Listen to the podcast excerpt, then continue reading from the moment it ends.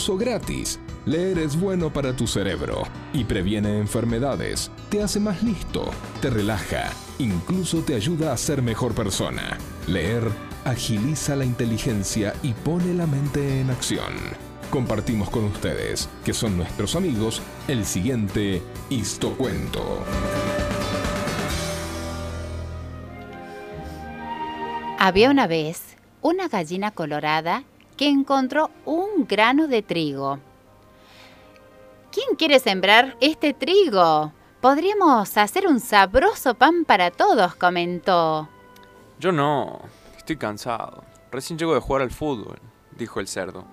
Yo tampoco. ¿Para qué? Compra, es más rápido, menos trabajo, dijo la pata. Y bueno, pues entonces lo haré yo, dijo la gallinita muy segura, y ella sembró el granito de trigo. Muy pronto el trigo empezó a crecer asomando por encima de la tierra. Sobre la semilla brilló y calentó el sol, cayó la lluvia y el trigo comenzó a crecer.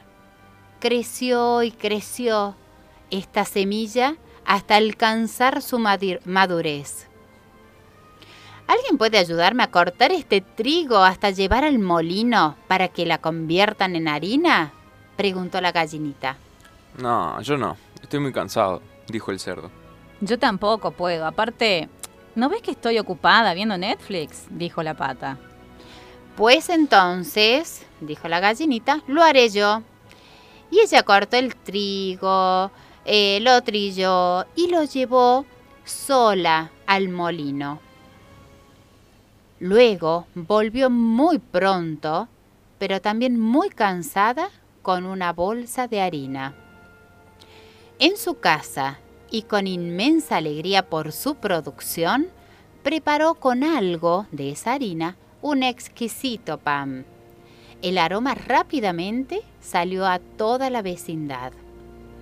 ¿Quién quiere comer este sabroso pan? preguntó la gallinita. Yo, yo, yo quiero. Yo que siempre fui tu amigo dijo el cerdo. Mm, yo también quiero. Acordate que siempre estuve a tu lado. Nunca te abandoné, dijo la pata.